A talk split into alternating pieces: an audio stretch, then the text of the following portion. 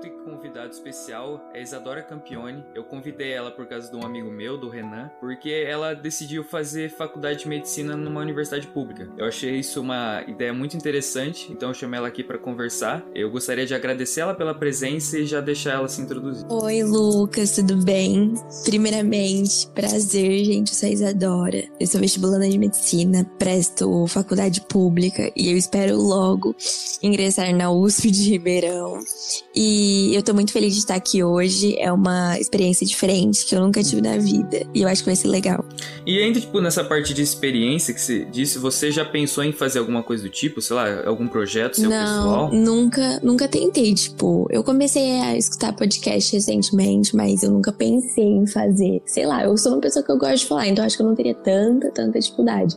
Mas não, acho que é mais legal participar mesmo. Mas, tipo, se você fizesse um pra você, você teria ideia do que você, do que você poderia fazer, do que você acha que você gosta de conversar? Ai, então, uma pergunta difícil, porque eu gosto de conversar sobre tudo, sabe? Então, eu sou bem eclética e muito aleatória também. Então, assim, eu poderia muito falar. Uma coisa que eu acho interessante e tal é sobre Instagrams com dicas de estudos e tudo. Então, eu poderia, sei lá, introduzir esse lado no podcast, porque eu sei que muitas pessoas são vestibulandas. Então, acho que seria legal dar até um conforto. Eu, por exemplo, eu gosto muito de ouvir podcasts sobre pessoas que passaram no vestibular. Acesso. Sério que você sente É, assim? Sim, juro, eu acho que é muito legal, sabe? É, eu não, eu tento não olhar para pro outro como um concorrente, sabe? Porque eu sei que assim, existem pessoas, muitas, muitas pessoas, cada um tem o seu dom, cada um é bom em algo. Então eu acho que tipo não adianta eu me comparar, sabe? E aí eu vejo essa história de, tipo, principalmente desse pessoal que ai, foi pra USP, passou na Unifesp,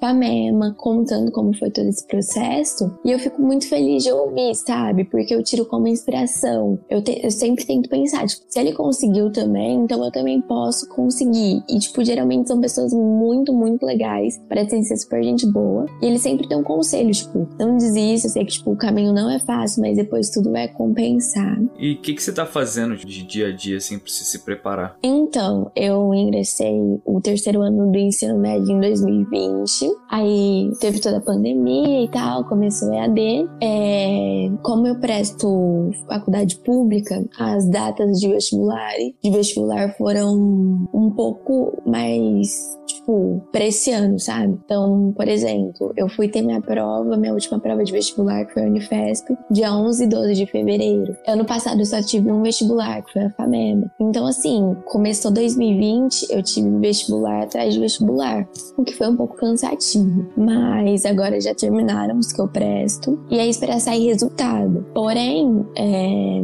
faculdade pública é bem concorrido, tipo, a concorrência por vaga é bem estreita, né? Então, assim, é, o, o último resultado que sai do meu vestibular é, tipo, em abril. E não dá pra ficar esperando até lá, né? Então, eu já me matriculei no cursinho e, por enquanto, eu tô tentando descansar um pouco, sabe? É. Porque eu tava tendo muitos vestibulares, então, durante os vestibulares, eu tava fazendo o quê? Um treinamento pra cada um deles, eu tava fazendo prova antiga e pra ter mais ou menos uma noção, não chegar lá, tipo, a Deus dará, sabe? Então, assim, e o terceiro ano também foi o ano que eu mais prestei vestibular, porque no ano passado eu só tinha prestado Enem e mais um. Então foi uma experiência nova, sabe? O que eu me arrependi de não ter começado antes, porque eu acho que é importante você, e mesmo quando você é mais novo, pra ver como que é o clima, tipo, a sala, a pressão do tempo e tudo. Então foi isso.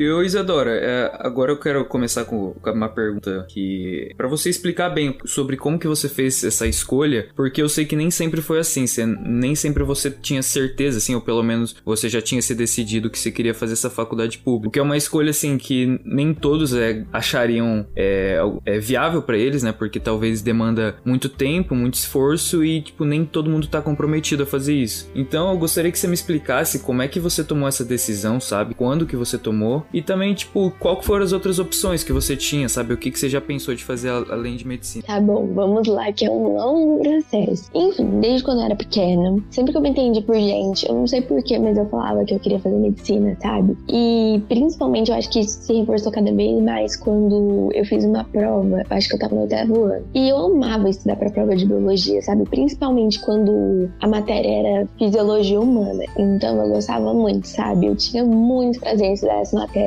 Eu gostava até, tipo, de desenhar parte do corpo humano. Enfim, eu achava muito, muito interessante. Eu achava, tipo, muito incrível todos os processos. Eu acho que sempre foi assim biologia, pelo menos na área de fisiologia e tal, é uma matéria que eu gosto muito. Mas quando eu entrei no ensino médio, eu comecei a, tipo, a olhar uma realidade, né? Eu achava que, sei lá, ia ser mais dinâmico e tal, mas eu percebi que grande parte das pessoas queriam medicina. E aí eu não sei se por ser muito nova, por ser muito imatura ainda, eu acho que eu fiquei um pouco assustada. Eu fiquei tipo, nossa, mas tudo isso de médico também. E aí eu falei assim, mas ah, também eu não posso me limitar, sabe? Porque eu nunca fui, eu nunca tinha ido atrás de ver outras coisas.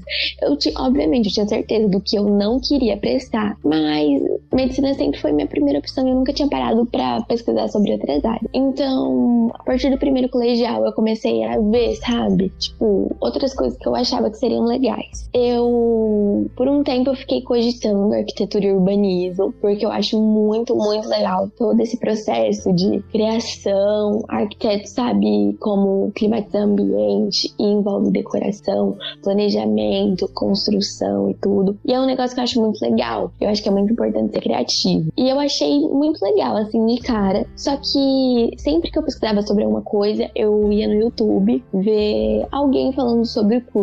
Só que aí eu fui vendo e eu percebi que talvez não seria tanto minha praia. Principalmente quando algumas pessoas falaram que envolvia um pouco mais assim de matemática e eu já não sou muito fã. E aí eu virei e falei: ah, não sei, acho que eu posso encontrar coisas que tenham mais a ver comigo. Por um momento também eu já cheguei até a cogitar engenharia química, porque eu acho que é um, é um negócio muito, muito legal. Porém, como eu não tenho muito um afeto por exatas, não seria algo que eu faria tipo, nossa, que delícia fazer essa conta e tudo, porque os primeiros anos, né? Basicamente, engenharia envolve muito cálculo, então tem que pelo menos gostar de exatas, tipo, se dá extremamente bem. E eu sou mais da área de humanas e biológicas. Aí a última coisa que eu pensei e realmente eu fiquei bem em dúvida foi em psicologia. Quando eu comecei a pensar sobre psicologia foi no segundo colegial e eu comecei a gostar muito da ideia, sabe? E sei lá, eu, quanto mais eu pesquisava, mais eu me interessava e eu achei um negócio muito interessante. Porém, no fim do segundo colegial, eu comecei a fazer terapia e eu não me identifiquei muito com a psicóloga e aí eu acabei ficando um pouco assim, tipo, ah, será que eu quero mesmo psicologia? E aí eu virei e falei assim, ah, não sei o que eu quero da vida. E eu fiquei bem em dúvida e foi bem.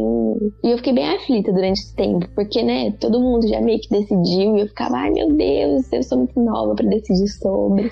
Mas aí, quando começaram as datas de inscrição para vestibular, tava bem decidida entre medicina e psicologia, porque no terceiro colegial já eu comecei a fazer terapia com uma outra pessoa e essa psicóloga simplesmente, nossa, é uma pessoa que eu tenho um carinho imenso e a forma como ela trabalha, o jeito que eu me senti acolhida em cada consulta, eu comecei a criar muito um afeto por, essa profissão.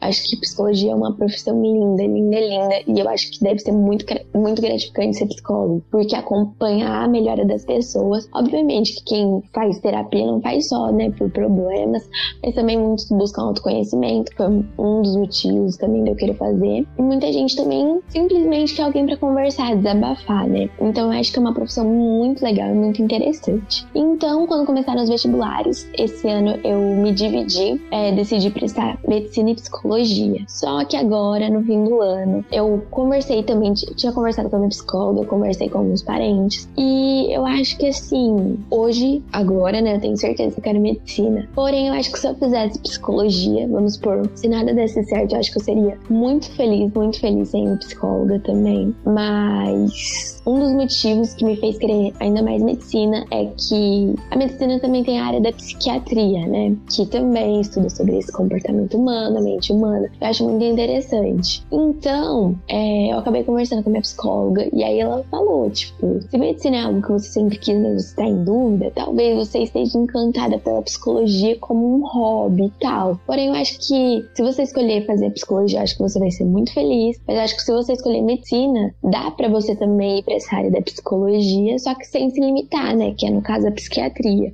Então ela falou, vai de você e vai da sua ambição pela, sei lá, pelo tanto de oportunidade por se limitar também. E eu, como uma pessoa que gosta tem bastante de desafios, e realmente psiquiatria foi sempre um lado da medicina que também me instigou. Eu optei mesmo por fazer medicina. Porém, eu, eu não sabe, eu não posso entrar na faculdade pensando, tipo, ai, tenho certeza que vou ser psiquiatra, porque também eu acho que tem várias áreas e eu sempre fui uma adepta também à área de cardiologia, enfim, pediatria. Acho que só, tipo, lá dentro pra realmente decidir. É, eu concordo com você. Também sou bem adepta a essa parte de você manter suas opções abertas e explorando as áreas, principalmente. E eu, Isadora, eu queria entender, tipo, quanto você acha que as pessoas ao seu redor, até, por exemplo, seus pais, tiveram de influência na sua decisão? Então, é... acho que foi uma coisa simplesmente minha, sabe? Porque os meus pais, eles sempre me apoiaram em tudo que eu fizesse e, tipo, sei lá, sabe? Eu sempre falei, ah, eu acho que eu vou fazer medicina, eles me apoiaram, mas assim, eu tenho certeza que eles me apoiariam também. Qualquer coisa que eu fizesse. Meus pais sempre foram muito abertos comigo e eles sempre deixaram claro que, tipo, eu sou livre para escolher o que eu quiser. Eu só, tipo, eles só me aconselharam, tipo, só escolher um negócio que você goste, que você, tipo, ame fazer, que você sinta prazer ao fazer, que, tipo, vai dar certo, sabe? Isso que importa. Então, assim, foi algo basicamente meu. Não tive muita, muita influência a, assim, mais de influência e tal, é que, tipo assim, eu gosto muito, muito, muito de assistir documentário ou série. Então, tipo, Grey's Anatomy, que é um clássico que eu tenho certeza que todo mundo que faz média ou presta medicina, a maioria assiste essa série. Então, é algo que, tipo, eu pensava e aí eu via algum documentário, ou via um programa realmente de médico, tipo, plantão de quatro horas e tal. Não sei se é esse o nome do programa, mas eu lembro que tinha 24 horas no fim. E aí, quando eu via, eu, eu achava o máximo, sabe? Eu queria muito fazer. Então, com certeza, é, ajudaram, tipo, a eu me fixar nessa vontade, sabe? Nessa opinião. Então, foi basicamente isso. Mas você não achou que, tipo, alguma, algum amigo seu, por exemplo, porque eu vejo que tem uma grande parte, assim, de, de estudantes que pensam, acabam pensando em medicina e são influenciados pelos amigos até. Já aconteceu de você pensar que isso pode pode ser o caso ou você nunca cogitou isso? Ah, sim. O que você disse, tipo, é um fato também, né? Mas comigo nunca aconteceu isso, juro. Tipo, eu encontrei muitos amigos, por exemplo, também queriam fazer medicina, mas assim, é, nunca me baseei, tipo, no que, ai, pessoa X, ai, acho que vou fazer medicina, ai, deve ser legal, então também quero. Não, tipo, acho que sempre foi algo meu mesmo. Porque, como eu disse, eu sempre, tipo, me interessei desde quando era mais pequenininha. E você disse que você se interessou por medicina tanto quanto psicologia. Eu gostaria de saber, tipo assim, o que, que você sentiu, assim, com relação às duas matérias? O que, que mais chamou a atenção, que você realmente gosta de fazer? Então, é, acho que é que, assim, né, a grade, a grade de medicina é bem diferente da de psicologia, porém a área de psicologia depende, assim, sabe? Porque tem faculdades que abordam psicologia como área de humanos e outras faculdades abordam psicologia como área de biológicas. Então, se eu fizesse, tipo, se eu optasse por fazer é, psicologia, eu provavelmente escolheria a área de biológicas, porque eu acho que seria mais legal, acho que tem mais a ver comigo. Porém, assim, sabe? É. é ai, como chama a matéria da escola que eu Bioquímica, é isso. Bioquímica sempre foi uma área que eu gostei muito de estudar. Bio, é, biologia, a parte de fisiologia humana, sabe? Que a gente estuda os sistemas do nosso corpo. Eu acho muito legal, muito interessante. E, enfim, sabe? Uma coisa também que eu acho muito legal, além de tipo, ai, sobre medicamentos, sobre diversas doenças, porque assim, são muitas e muitas coisas para estudar, né, em medicina. Além de tudo isso, eu acho que uma coisa que me fez decidir o ramo que eu iria, que no caso é a área da saúde, foi minha identificação por ele. No caso, eu sou uma pessoa que gosta muito, muito, muito de ter contato com outras pessoas. Eu amo me comunicar, eu sou uma pessoa muito fácil de fazer amizade, eu falo até demais. Então, assim, sabe, eu acho que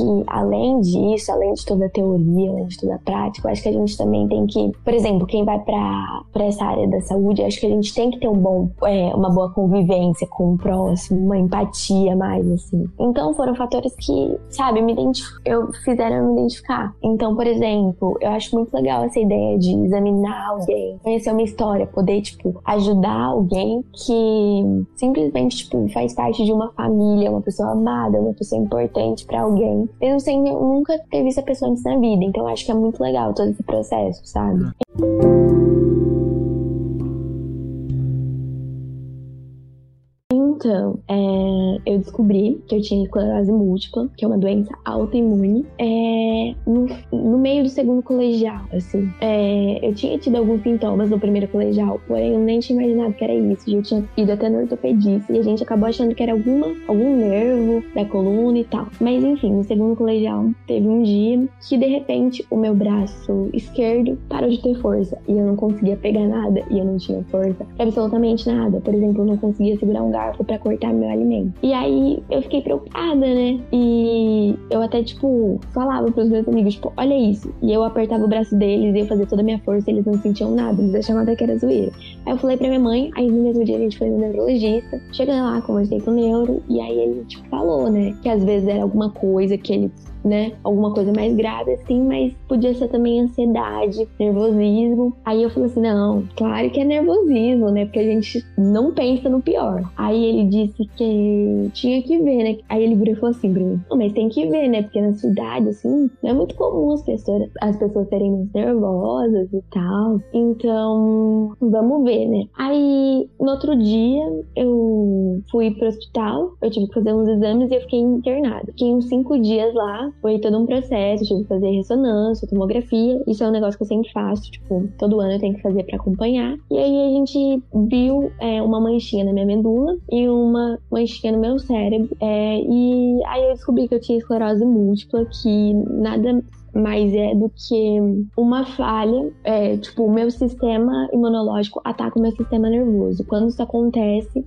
ele meio que tenta destruir a minha bainha de mielina, que é, uma, é um lipídio que envolve o neurônio, e quando isso acontece, tem uma falha nas comunicações. E isso pode afetar alguma parte do seu corpo. No meu caso, é, no primeiro colegial tinha afetado o, as minhas pernas. Eu fiquei sentindo elas formigarem e eu não sentia elas muito bem. No segundo colegial, eu senti o meu braço dormente e eu não tinha força nele. E eu também tinha muita sensibilidade. Então, o que era quente, eu sentia muito quente, o que era frio, eu sentia muito frio. Mas assim, existem casos de pessoas que afetam a visão, então aí você fica sem enxergar. Tem pessoas que é, tem até um pouco de paralisia facial, se eu não me engano. Enfim, são vários sintomas e tudo depende do surto, né? Mas aí, tipo, eu fiquei no hospital tomando medicação e aí conteve o surto e deu tudo certo, né? E durante esse tempo que eu fiquei no hospital, é, foi uma experiência totalmente diferente, né? Porque, nossa, é muito ruim ficar no hospital quando você é paciente, porque você só quer sair de lá, você vê o pessoal curtindo e você tá lá na cama de hospital tomando medicação, né? Então, para mim foi tensíssimo. Eu tomei corticoide durante cinco dias, depois fiquei super inchada. Mas foi muito legal. Eu tive uma troca muito legal pelos profissionais que cuidaram de mim. É, eu percebi que tinha muita gente lá que amava fazer aquilo. Então eu tive enfermeiros que me auxiliaram que foram incríveis, foram uns, fo uns fofinhos. Mas tinha gente também que era meio grossa, assim, sabe? Eu não sei se era por causa do dia e tal.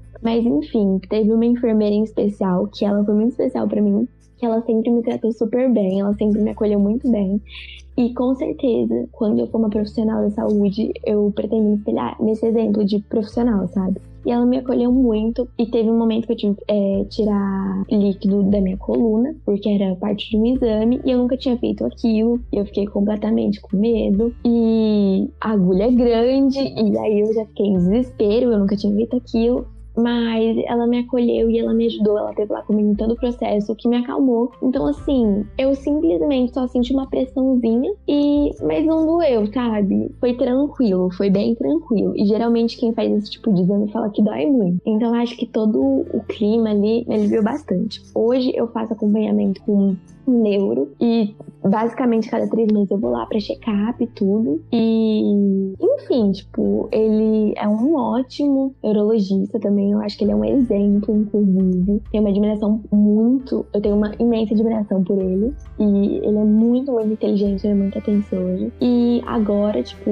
é, é uma doença que tá contida em mim, porque esclerose, todo mundo, quando fala esclerose, né, pensa no Stephen Hawking, mas a dele não tem nada a ver com a minha. Hoje a esclerose múltipla é uma doença que tá cada vez mais sendo estudada, e isso é muito bom. E mas a diferença é que assim, você não conhece tantas pessoas jovens tendo. A maioria das pessoas que você conhece já são adultas, mas é algo que tipo, se você faz acompanhamento, se você toma o remédio certinho, é dá tudo certo, sabe? Eu tenho uma qualidade de vida ótima. Aliás, tranquila, não mudou basicamente nada para mim. Foi algo tranquilo de lidar, sabe? Eu nunca tive um problema em descobrir que eu tive isso. É, uma coisa que eu te perguntar era, tipo, o que, que mudou na sua vida? Eu tinha que tomar uma medicação que era uma injeção. E doía muito, muito, muito. Era horrível tomar essa injeção, sabe? Porque eu sentia muita dor. E eu tinha que tomar basicamente todo dia. Porém, eu consegui trocar de remédio. Hoje eu tomo um medicamento. E, tipo assim, é, é muito melhor. Você tem que tomar todo dia, mas é algo tranquilo, sabe? E também queria deixar claro que, tipo, graças ao SUS, eu tenho essa medicação. Porque essa,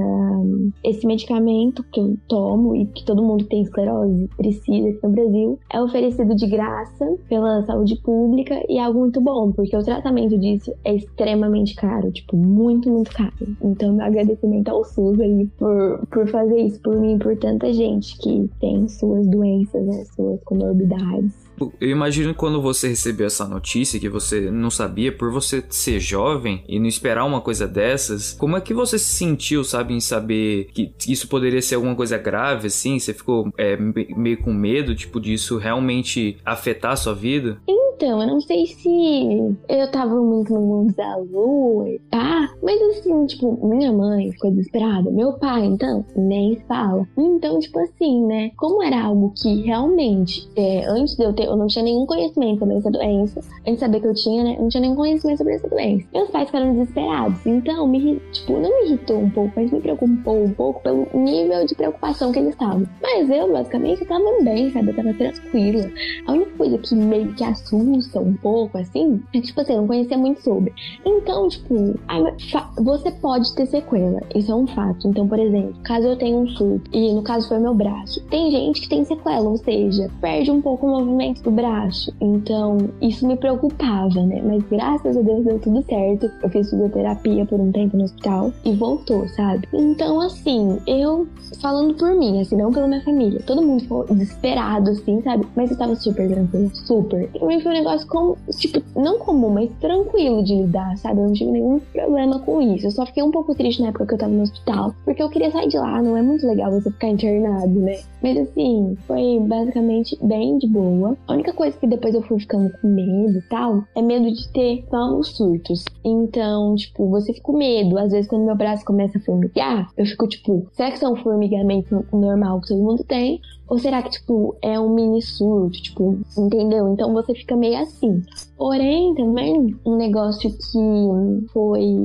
me deu um pouco, me... um pouco de medo é que é, você vê muita notícia, sabe? Então, por exemplo, eu vi uma notícia que tem, por exemplo, uma atriz da Globo que ela tem esclerose múltipla. Só que, infelizmente, ela acabou descobrindo um pouco tarde. E no caso dela, como ela descobriu um pouco tarde, é um pouco mais agressivo. Então, teve uma vez que ela teve, tipo, um surto e tava falando que o cérebro dela tava diminuindo um pouco. Quando eu li aquilo, eu fiquei, gente, ai que dó. Eu fiquei com muita dor dela e eu fiquei com medo, sabe? Porque pensando, tipo, será que quando eu envelhecer, será que, tipo, isso pode acontecer comigo? Mas aí meu médico sempre me tranquilizou. Ele falou que, tipo, fica tranquila, você descobriu cedo, você fazendo tratamento. E assim, deu tudo certo. E, ano passado eu fui fazer check-up, porque a cada ano você tem que acompanhar. E assim, a doença não evoluiu. Obviamente, eu, eu, te, eu tenho noção que é uma doença que não tem cura, é uma doença imune, mas o importante para mim é controlar ela. Então, assim, ela tá controlada, então minha vida é perfeita, sabe? E eu sou muito feliz, tipo, eu espero que eu possa ajudar também quando me tornar uma médica. Eu pretendo pesquisar mais sobre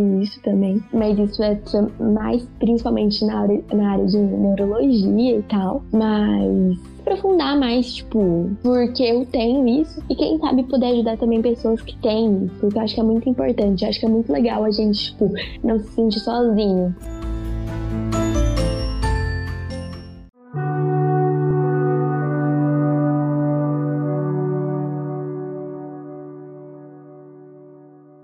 Voltando agora nessa parte, eu vou perguntar pra Isa sobre as atividades que ela tá fazendo, extracurriculares, assim, qualquer coisa que ela gostaria de comentar, também na parte é, de ajudar as pessoas, sabe? Até de caridade. Então, tipo, agora por causa da pandemia, né, tudo tá um pouco parado. Mas assim, desde quando eu era pequenininha, eu e minha mãe, a gente sempre tem o hábito de fazer um limpa nos guarda-roupas. Então, tudo que a gente não serve mais, tipo, que tá em bom estado, mas tipo, uma roupa que não serve mais e tal. Algo que eu tenho interesse de doar, a gente sempre acaba doando para quem precisa. E é, eu já fiz parte de, de, um grupo de jovens. Nesse grupo de jovens eu já tive experiências incríveis é, sobre caridade. Então eu já visitei muitos asilos em que a gente ia lá, tipo, a gente tinha uma troca muito legal, a gente conhecia a história de várias pessoas, a gente podia dar carinho para as pessoas e a gente recebeu também muito carinho delas. A gente, tipo, ia lá, tomava café da tarde com eles, porque esse asilo, se eu não me engano, era um asilo ah, não sei, público que chama. Tipo, não era um asilo meio que luxuosinho, sabe? Enfim. E muita gente que tá ali, né, infelizmente, a família meio que abandona, então se sente muito carente, né? E aí a gente ia, a gente fazia brincadeiras e tal, integração. Então era muito bom. E também teve uma vez que a gente foi num lugar que, nossa, foi um lugar muito tocante para mim. Então, eu fui quando era bem mais novinha. A gente fez várias doações. E eu acho que é muito importante isso, a gente sempre tá doando. Então, tipo, a gente levou itens de higiene, de limpeza, a gente levou comida, a gente levou roupa. Porque, infelizmente, muitas pessoas lá foram abandonadas, muitas pessoas que estavam lá foram abandonadas pela família. Então, tipo assim, tinham desde crianças até pessoas mais velhas que viviam lá, sabe? E assim, eu não tenho dúvida de que era um lugar ótimo para eles, porque todos os profissionais que trabalhavam lá trabalhavam, trabalhavam com muito afinco trabalhavam com muito amor. E, nossa, eu recebi muito amor quando eu fui para lá. Então, tipo, a gente dançou com alguns, a gente interagiu bastante. Tinha inclusive um que eu não sei se ele tinha deficiência visual ou auditiva, mas ele tocava piano e ele fez uma apresentação pra gente. E foi o máximo. Ele tocava super bem. Mas assim, é, é um pouco comovente porque você fica chocado, sabe? Tipo, pessoas abandonarem outras pela situação. Então, tipo assim, assim, tinha. No caso, teve uma criança que eu fiquei apaixonada nessa criança, eu queria adotar ela, eu queria levar ela pra minha casa. E, se eu não me engano, ela tinha microcefalia e ela era cega, eu acho. Enfim. E ela era novinha, eu lembro que ela era loira, ela tava de rabinho. Nossa, essa menina eu nunca vou esquecer dela, ela é perfeita. E quando eu cheguei lá, ela tava perto, e aí a enfermeira falou assim: ai, a gente tem que dar banho nela. Então eu e mais uma amiga, a gente ficou com ela o tempo todo. A gente acompanhou todo o processo. E aí a enfermeira contou a história dela, contou. É que assim, faz muito tempo, então eu não sei se eu lembro totalmente, mas basicamente a mãe dela abandonou ela pela condição dela. Eu achei isso muito triste, sabe? Muito triste, eu fiquei indignada. Mas foi muito bom passar aquele tempinho com ela, eu amei muito a experiência. A gente viu, né, como, tipo, existem pessoas que necessitam do apoio das outras, como eles gostam, como eles se sentem felizes, tipo, em receber visita lá uma outra pessoa, uma, sei lá, sabe? Isso mexeu com, ai, saudades. É, eu imagino que isso tenha mudado bastante sua perspectiva, Sim, até pela profundidade da experiência. Sim, eu acho que todo mundo tinha que ter uma experiência dessa, sabe? Eu acho que é muito legal. Eu acho que é uma evolução que você tem. Eu acho que você começa também a dar muito valor nas coisas, sabe? Eu acho que a gente começa a ser muito mais grato. E uma coisa que eu ia te perguntar, assim, que, que normalmente pergunto aos convidados, é qual que seria, que você poderia dizer, qual seria a sua fonte de motivação, sabe? E quem que te influencia mais em questão de motivação mesmo? Ai, enfim, é um misto, né? Tipo, meu pai, meu pai é um fofo, meu pai sempre me motiva muito.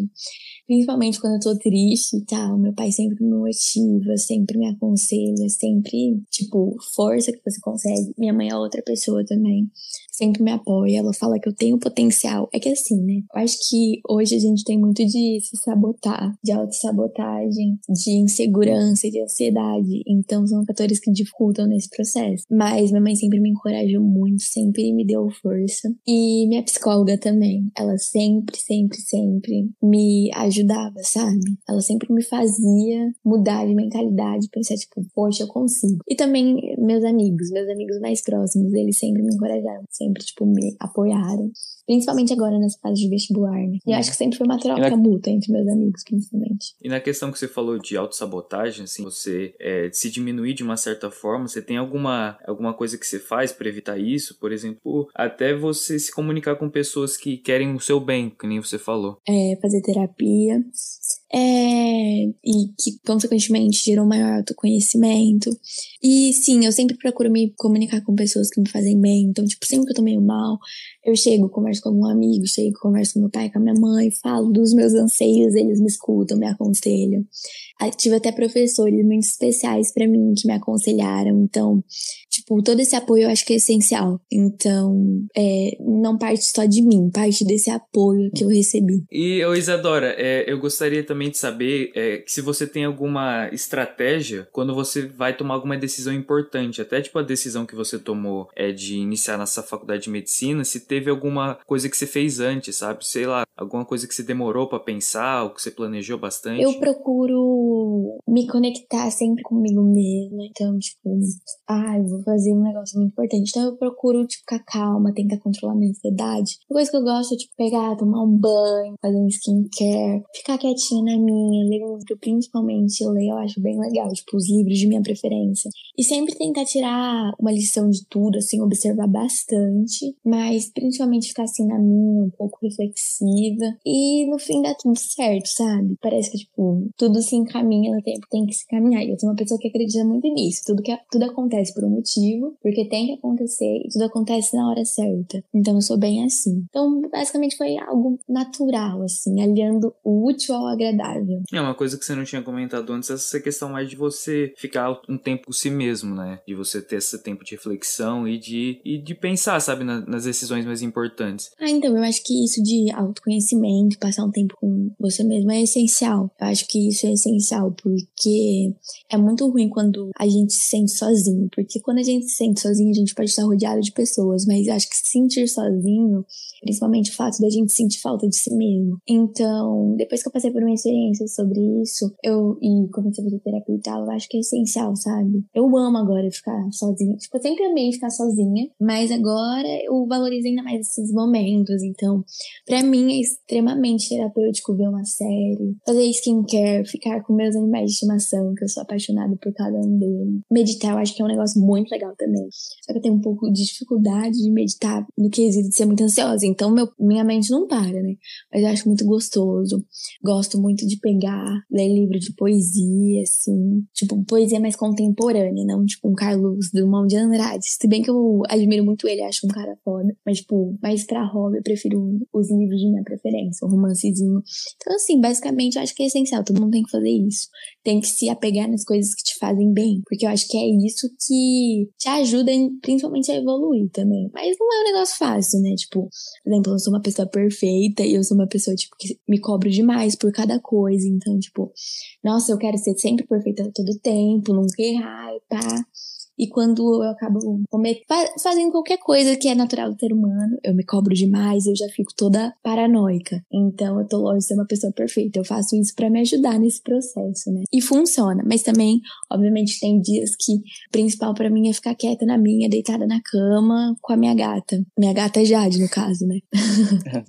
É, imagino que isso seja bem importante, né? Ainda mais com, com relação ao que você disse, que você, tipo, tem essa predisposição, né? É, autoimune. Isso, essa questão de você se dar bem com si mesmo te fortalece, Sim, né? Te, é importante. Te ajuda. Tipo, principalmente que eu não posso ficar muito nervosa, né? Tem que ficar mais tranquila, mais suave. É, o Renan tinha até comentado no podcast dele a questão da, das filosofias que ele estava aprendendo. Uhum. Em especial, ele comentou do budismo que tem bem essa parte assim de você se conectar consigo mesmo, de você ter essas práticas que nem você falou de você ficar é, feliz quando você tá sozinho, sabe? De você até na meditação e você caminhar pela natureza. Eu acho que isso é muito importante. Sim, nossa, com certeza vai estar diferente. É muito gostoso também, eu me sinto muito bem. Eu amo ver tipo os bichinhos passando, principalmente aqui no lugar onde eu moro tem bastante, bastante verde.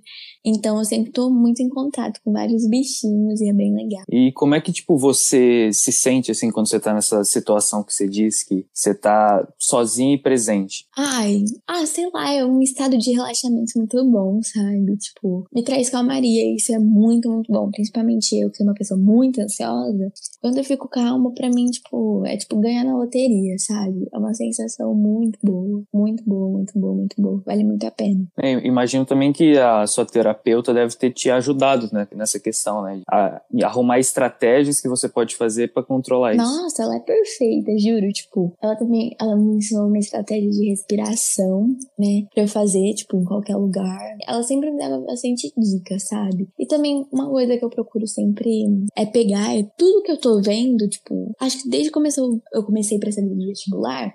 Então, tipo, por exemplo, eu vou assistir um filme, eu não vou assistir um filme só por lazer, mas eu tento tirar qualquer repertório dele. Tudo que eu vejo uma ação, eu tento relacionar com outra. Isso não foi bom só pro vestibular, mas também para mim, porque agora tudo que eu faço, eu tento enxergar um propósito naquilo. E com certeza, tipo, faz toda a diferença. Você, tipo, quando você decidiu fazer isso, você já tava nessa questão de, de tentar buscar mais essa calmaria, como você disse. Mas eu imagino que, tipo, o vestibular deve ter te causado meio que uma ansiedade, sabe? Um estresse imediato de você ter que estudar tanto assim pela concorrência, eu digo. Sim, sim, porque ai, é bem intenso, né? Porque concorrência, a concorrência é muito grande, a concorrência é bem qualificada. Então, tipo, você sabe, você tem que ter noção que você vai competir com pessoas tipo, insanas, pessoas fora da curva, mas muitas das pessoas que falam, tipo, tipo, passam, falam, tipo, eu não sou fora da curva, eu consegui passar. Eu acho que tudo, mais do que, sabe, atitu é, atitudes que são exceções, acho que todo mundo deve principalmente acreditar em si mesmo e dar o seu melhor. Acho que o segredo é dar o seu melhor em tudo que você faz, porque você dando o seu melhor, tipo,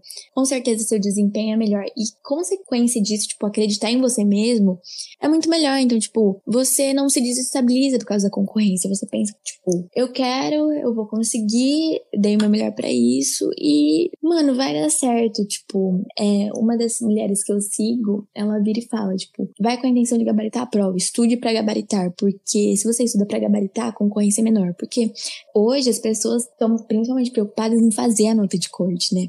Porque é o principal você para você passar para segunda fase, simplesmente, simplesmente passar. Então, obviamente, é muito difícil gabaritar a prova e quem já passa a nota de corte, ó, já tá a mil grau, mas é tipo um mecanismo, sabe, que você faz para tentar se blindar. E, mano, eu acho que o segredo principalmente é você fazer o que ninguém faz também, sabe? Não tipo, ah, estude enquanto eles dormem, pá, não essas coisas.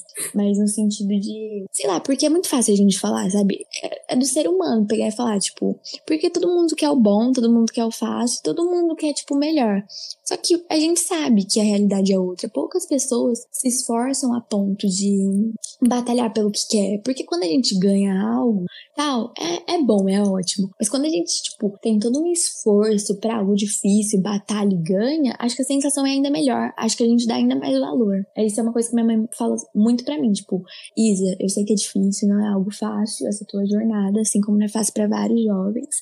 Mas se é seu sonho, tipo, dê seu melhor, porque no fim vai valer a pena. E realmente, isso é fato. Com todo mundo que você conversa que alcançou seu sonho, tá na faculdade que sempre almejou, todo mundo fala, tipo, valeu a pena cada segundo. Então acho que é isso. É, eu ressoou bastante com essa parte que você diz, principalmente de você batalhar, independente, tipo, de se tá. Quer dizer, se você tá, tá numa situação difícil, se o, o final vai valer a pena, sabe? Se o processo em si vai só agregar pro final, né? Se sofreu mais, você vai se sentir mais realizado. Né? Ah, agora eu gostaria de perguntar para você, mais relacionado tipo a sua parte de personalidade, sabe? É, tem alguma concepção que as pessoas têm, tipo amigo seu, que você acha que não reflete muito bem do que você pensa de si mesmo? Acho que de primeira impressão, eu já ouvi que hoje pessoas se tornaram minhas amigas e elas falam, tipo, de primeira impressão que eu tinha cara de metida, que eu parecia uma pessoa metida. Mas, não, juro que eu sou uma pessoa super tranquila. Eu me dou bem com todo mundo. Com todo mundo, é muito difícil. Eu, sabe, não fazer amizade com alguém. Então, é isso. É que é meu rosto, não tem muito o que fazer, mas eu juro que eu não sou metida, gente. Sou super aberta a amizades. E também muita gente fala que eu ser muito brava. É que assim, né? Quem estuda comigo fala que eu tenho cara de brava, que eu ando com a cara fechada. Mas é que de manhã é mais difícil, sabe? Eu não sou uma boa pessoa, assim. Então de manhã eu fico com um, pouco de mau humor, pá. Mas assim, a partir do almoço eu já sou super animada. Então de manhã às vezes eu fico mais com a cara fechada, mas eu passo dando bom dia sorrindo para todo mundo. Mas tipo, cara fechada, bom dia, tudo bem? Aí fecha a cara de novo. Mas é um negócio meio instantâneo, né? Tipo assim, eu também perguntei porque você, tipo, dá a impressão às vezes que você é muito fácil de fazer amigo, sabe? Que nem você comentou. Mas pode ser que você, tipo, se pense às vezes pra, de você mesmo, né? Como pessoa mais fechada, sabe? Mas não. Pois então, a pergunta agora é o seguinte: se dinheiro nunca fosse uma preocupação para você, se pudesse usar seu tempo do jeito que você quisesse, sem se preocupar com dinheiro, o que, que você acha que você faria? Tipo de atividade? Como que você usaria seu tempo? Nossa, eu com certeza também faria alguma coisa, tipo, relacionado a ONG, tipo, é que realmente, como você falou, né? Tipo, ah, é preciso ganhar dinheiro, então às vezes você abre mão de algumas coisas. Mas eu me dedicaria muito a, tipo, ser uma ajudante de alguma ONG, de principalmente acho que de animais, sabe? É uma experiência também que eu já tive. Teve uma época que eu fui conhecer umas ONGs de que ajudam animaizinhos. E eu acho muito legal também essa parte, sabe? Só que você tem que ter uma boa disponibilidade, porque, tipo, tem que brincar com os cachorros, dar banho e tal. E quando você tá estudando, né, para ingressar numa faculdade, seu tempo fica mais limitado. E quando você também tá trabalhando, seu tempo também fica mais limitado, né? Pois então, agora eu quero fazer uma pergunta para você um pouco pessoal, que é qual que seria a viagem dos seus sonhos? Eu quero que você me explique com quem que você faria, né? Quem que você levaria e aonde você gostaria de ir. Provavelmente eu levaria alguém que é muito especial para mim, seja um amigo ou seja um familiar.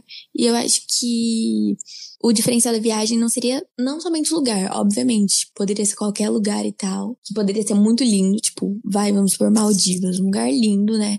E com certeza a experiência deve ser incrível também. Mas eu acho que a viagem depende mais da pessoa com quem eu levaria, porque consequentemente com ela que eu colecionaria momentos, né? E ela também ajudaria, tipo, a viagem ser ainda mais legal, ser ainda mais proveitosa. Então, provavelmente eu levaria alguma das minhas melhores amigas. Ou eu levaria minha mãe, ou meu pai, ou minha avó, não sei. E seu cachorro também. Oh, verdade, hein? Meus gatos, meus cachorros. Mas o duro é que eu tenho quatro filhos, né? Quatro filhotinhos, quatro pets. Então, né, a gente não pode fazer diferença com os filhos. Então, se eu levasse um, eu ser injusto com os outros. Mas acho que eu levaria mesmo alguma melhor amiga minha. E você, você já pensou, tipo, no lugar? Você disse que você não se importaria muito, mas não tem algum lugar que você, sei lá, já fantasiou em ir? Praia. Eu que eu sou Uau. apaixonada por praia. Apaixonadíssima. Então, acho que Fernando de Noronha. Fernando de Noronha é um lugar que eu tenho muita, muita, muita vontade de conhecer. Eu acho que é um lugar surreal, sabe? Ah, legal você ter falado do Brasil, né? Como eu tinha comentado nos outros podcasts, às vezes, tipo, as pessoas pensam mais é, fantasiam questão de exterior, sabe? Em viajar para outros lugares diferentes. Mas, nossa, Fernando de Noronha é lindo. Ai, lindo demais. Então, com certeza, tipo, ah, Fernando de Noronha com, a, com, as migas, então perfeito. Bacana. Ô Isadora, agora que a gente já tá indo pra parte final, eu gostaria que você compartilhasse com quem tá escutando o qual que são os melhores recursos que você tiver agora, por exemplo, algum livro, por exemplo, que você viu, algum filme, algum vídeo que você viu no YouTube ou qualquer outro lugar que te ajudaram a, ao longo do caminho. Ai, enfim, eu acho que eu não conseguiria escolher um único. Mas eu gosto muito de ouvir o Leandro Carnal, Mário Sérgio Cortella, que são referências, inclusive, né? Tipo, são brasileiros, são pessoas de um intelecto admirável. Eu gosto muito de ouvir o que eles falam, sobre o que eles pensam. Eu acho que isso me ajuda muito, principalmente na formação de alguma opinião, sabe? Principalmente mais complexa. É mas para lazer, assim, também, tipo, quem gosta. Ah, eu gosto também de documentários que a Netflix disponibiliza. Acho. Um que eu achei muito legal, e eu falo para todo mundo, eu não posso ser alguém que eu já vi fala, é, vai lá e assiste esse documentário. É Clemência Cintoya Brown. Foi um documentário que eu assisti com a minha mãe. E é sobre uma menina que, com 16 anos, ela foi condenada à prisão perpétua por um crime que ela cometeu, mas tem a maior reviravolta, sabe? A história de vida dela é, tipo, insana. E eu sou fã desse documentário. Obviamente, é mais voltado é, para um quesito meio que policial, né? Para quem gosta mais dessa parte de direito. Mas é muito legal, é muito legal mesmo. Achei insano. E sobre um livro que eu poderia falar, é, vou falar os últimos, assim, que eu li, sabe? Eu, como eu sou uma pessoa que eu disse que gosto de ler bastante poesia, chama Outro Jeito de, é, Outro Jeito de Usar a Boca. Esse livro eu achei muito bom. É uma poesia, tipo, contemporânea, muito boa. E eu acho que é uma leitura fácil, mais fácil, assim, para jovens, sabe? É, chama Para Todas as Pessoas Intensas. Também é um bom livro. Esse Para Todas as Pessoas Intensas eu acho que seria muito legal pessoas tomarem conhecimento sobre. Porque eu acho que intensidade é uma palavra que define, sabe, hoje a nossa geração. É agora obras literárias brasileiras que eu curti muito, muito, muito ler também. Ah, um livro é, foi da lista de livros obrigatórios do vestibular, que foi Miguelin, do livro Manuelzão e Miguelin. Eu achei muito, muito bom. Se não me engano, o autor é, é o Guimarães Rosa. Eu gostei muito. E, e tem mais algum livro, assim, que você pretende ler? Por exemplo, até com relação que você tinha falado, que eu gostei da parte de meditação. Tem algum livro que você pensou em ler, até na parte espiritual? Então, sobre a parte espiritual, tipo, ai, eu gosto muito da vertente que o espiritismo prega, né?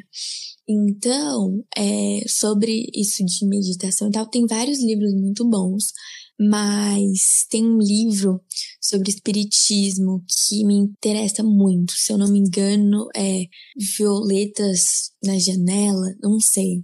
Minha tia, minha tia leu esse livro e ela gostou muito. E a, o enredo dele me chama a atenção, sabe?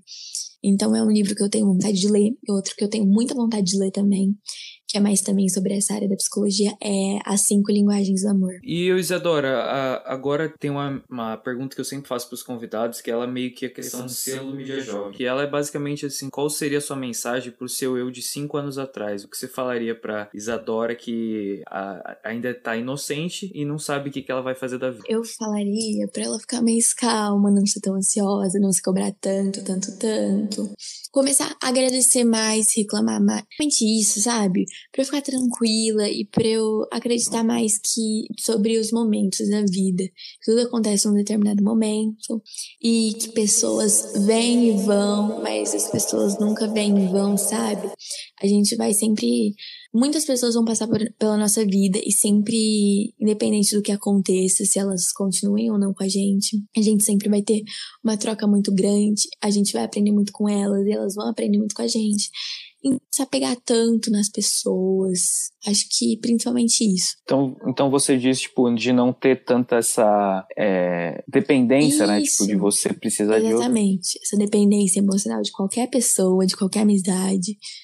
De aprender por conta, por conta própria também sim, as coisas. Sim, saber curtir mais a vibe de ficar sozinha, de, é, tipo, ter momento de autocuidado, que foi um hábito que eu comecei a ter mais com frequência, tipo, agora mesmo, tipo, com 17 anos e pá. E controlar a minha ansiedade, sabe? E uma coisa também, você devia ter começado a fazer terapia mais cedo, sabe? Acho que isso principalmente. Acho que. É, para muitos jovens, né? Hoje em dia fazer eles terapia têm esse, é incrível, sabe? Eu acho que as pessoas têm muito um tabu e também um preconceito contra isso, sabe? Porque, mano, a terapia principalmente é a melhor fonte de autoconhecimento e fonte de evolução mais rápida. Você não faz, não faz terapia quem é problemático. Longe disso, eu acho que todo mundo tinha que fazer terapia para ser menos assim, sabe? Acho que é essencial. Nossa. E é com isso que, com essa mensagem final que a gente vai terminando esse podcast. Eu espero que quem chegou aqui tenha aprendido alguma coisa, que a Isadora tenha sido clara nos pontos que ela passou. Também tenha sanado todas as curiosidades, né? E eu, Isadora, você tem mais alguma mensagem para quem chegou até aqui, suas amigas? Ai, gente, para quem chegou até o fim, queria agradecer. Também queria agradecer, agradecer você, Lucas, por essa experiência. Eu amei. Foi um bate-papo muito legal. É, pretendo fazer isso mais vezes, então pode me chamar, viu? Que a gente pode conversar sobre outros assuntos. Mas é isso, gente. Muito obrigada para quem ouviu até o fim. Eu espero que eu tenha acrescentado alguma coisa boa na vida de vocês. Espero que tenha sido um podcast